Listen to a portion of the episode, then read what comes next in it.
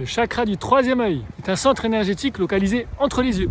De par sa vibration, il est perçu par la couleur indigo. Il est connu pour être responsable de nos expériences extrasensorielles. Cette fameuse ouverture du troisième œil. Mais on va tout d'abord s'attaquer à son utilité dans notre vie de tous les jours.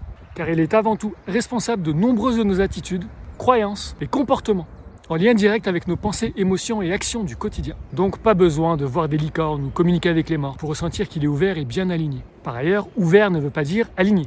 Bref, il est donc entre autres le siège de nos perceptions. Il emmagasine à travers tous nos sens la façon dont nous interprétons et percevons nos expériences de vie, pour venir former des croyances et ainsi poser un cadre à la construction de notre identité.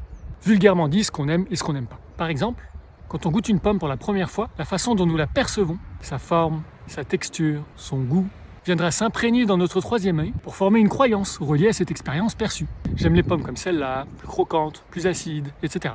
Mais au-delà de cette expérience sensorielle, notre état d'être profond inconscient viendra aussi déterminer si on aime ou pas ce que l'on vit. L'équilibre de nos autres chakras, est-ce que je me sens en sécurité avec l'autre ou dans le lieu où je suis, entendu, vu, compris pour qui je suis, aura une importance majeure à notre choix final d'aimer ou pas quelque chose ou quelqu'un. Tout ça est évidemment inconscient, mais se passe à chaque expérience, donnant la possibilité à nos chakras de venir se syntoniser, créer une alchimie entre le vécu et les ressentis, présents et passés. Je te donne quelques exemples concrets dans une autre vidéo.